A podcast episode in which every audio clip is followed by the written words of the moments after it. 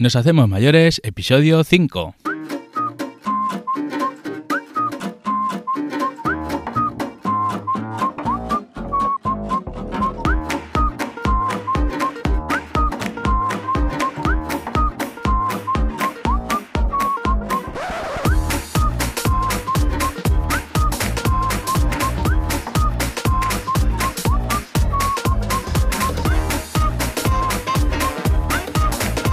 Buenos días y ser bienvenidos a Nos Hacemos Mayores, el podcast donde aprendemos a mejorar la vida de la gente mayor. Esta semana, a tope de noticias relacionadas con el 8M, Día de la Mujer, y en la red social LinkedIn, una persona puso una publicación sobre los mandiles que llevaban las abuelas en los pueblos. ¿Os acordáis de ellos? Qué buenos recuerdos, ¿eh? Pues a mí me recordó a mi abuela Máxima. Ella era de Cuenca y era una súper luchadora. Hoy quiero dedicar este programa y mandarle un gran abrazo de los que a mí me gustan, de esos bien apretados. Hoy va por ti, abuela. Y como sé que la buena gente quiere escuchar buenas noticias, hoy las noticias de esta semana irán sobre dónde viviremos cuando seamos mayores, este banco es nuestro, rutas en bicicleta, cómo cuidar a una persona con movilidad reducida, un cajero móvil por los pueblos, una influencer de 91 años y más servicios en los municipios. Recordad que me podéis dejar comentarios y os contestaré muy agradecido a cualquier duda o pregunta que necesitéis. Y si preferís mandarme un email, pues a contacto arroba noshacemosmayores.com. Y ahora vamos con las noticias. Los mayores al timón de sus vidas, un proyecto alternativo a las residencias. En Castellón, un grupo de vecinos ha creado un proyecto para construir un complejo residencial donde vivir cada uno en su casa, pero compartiendo servicios y haciendo una vida en comunidad. Échale un ojo a este proyecto. Se llama Asociación Parque Lidón. En Llanera, Asturias, se ha colocado la primera piedra del proyecto de viviendas colaborativas. Contará con 36 viviendas y diferentes espacios de uso común, como la lavandería. Este proyecto construido bajo principios de bioclimáticos y sostenibles, también habrá espacios compartidos para el encuentro. El proyecto Asuntase no es solo para gente mayor, sino que busca juntar a residentes de todas las edades. La segunda noticia se titula Este banco no se toca. Así se han revelado los vecinos del barrio de Valencia contra el ayuntamiento. Los vecinos de un barrio se han mostrado en contra del cambio de madera a cemento en los bancos de la localidad. Esta guerra les ha funcionado y el ayuntamiento ha escuchado sus quejas. Vamos, que no lo mismo sentarte en una madera ahí un poquito blandita que en un cemento que está más duro que una piedra, nunca mejor dicho.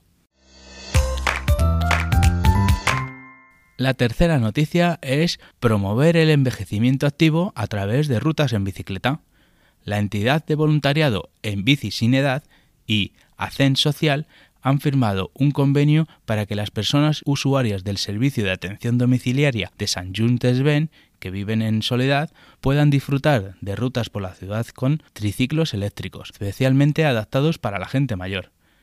Esta actividad física promueve el envejecimiento activo y fomenta tanto la salud física como emocional de los usuarios. Además, permite a las personas grandes conectar con la sensación de ir en bicicleta cuando ya no lo pueden hacer de forma autónoma. A la vez, disfrutan del aire libre, salen de su casa, activan su cuerpo mientras conversan entre ellas y se relacionan con los voluntarios que llevan a cabo la actividad. ¿A quién no le apetece un paseito por la ciudad, verdad? Bueno, pues la siguiente noticia os voy a dar seis recomendaciones para cuidar a una persona con movilidad reducida. Ante todo, es importante entender que cada persona es diferente y que la manera de abordar sus necesidades varía según su estado de salud. La primera de ellas es comunicación. Una de las cosas más importantes es mantener una comunicación clara y efectiva con el mayor. En este sentido, explicarle a la persona los pasos y movimientos que se harán y hacerle partícipe en el proceso será clave para evitar hacerle daño ni hacernos nosotros. El número dos es la higiene postural y las movilizaciones. Hay que ayudarle a desplazarse y a realizar movimientos y cambios de posición periódicos, asegurándonos de que lo hace con seguridad y sin dolor.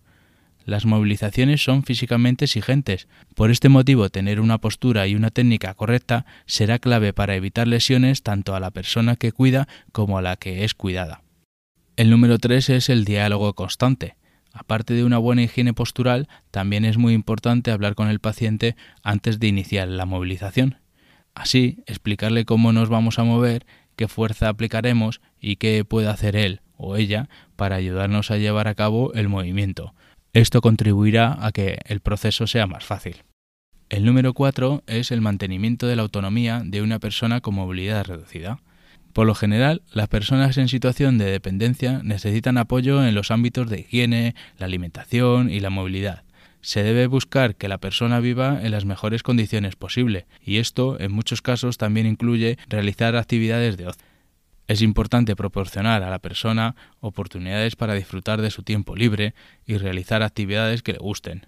Realizar actividades cotidianas ayuda mucho a la persona a mantenerse positiva y a sentirse más independiente. Aunque sean acciones aparentemente muy sencillas como ponerse el pantalón o lavarse parte del cuerpo. El consejo número 5 son los soportes técnicos. Hay una gran variedad de soportes técnicos disponibles para ayudar a las personas con movilidad reducida en su día a día. Estos dispositivos, como las sillas de rueda, los andadores o las grúas, favorecen la comodidad del paciente y al mismo tiempo facilitan la labor de la persona que lo cuida. El sexto y último consejo es saber cuándo pedir ayuda. Las personas cercanas al paciente a menudo se sienten perdidas y desbordadas y agradecen mucho una guía profesional que les indique cómo proceder en determinadas situaciones.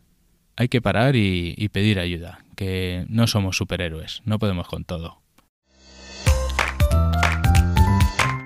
Bueno, pues la quinta noticia es un cajero móvil recorrerá los pueblos de Valladolid para luchar contra la exclusión financiera se harán unas 20 rutas que van a prestar servicios de una media de 14 pueblos al día y estará presente pues entre unos 175 municipios de la provincia. Los vecinos lamentan que muchas personas mayores ya, ya no van al pueblo, porque ahora mismo, por ejemplo, el panadero va un día sí, un día no, el frutero una vez a la semana, y es que el pescadero pues ya se ha jubilado, así que ya no tienen, no tienen pescado. Hasta ahora, para sacar dinero, pues los vecinos se tenían que desplazar unos 30 kilómetros al pueblo más grande, así que era la única alternativa que tenían para sacar dinero. Me parece una idea estupenda esto del cajero móvil.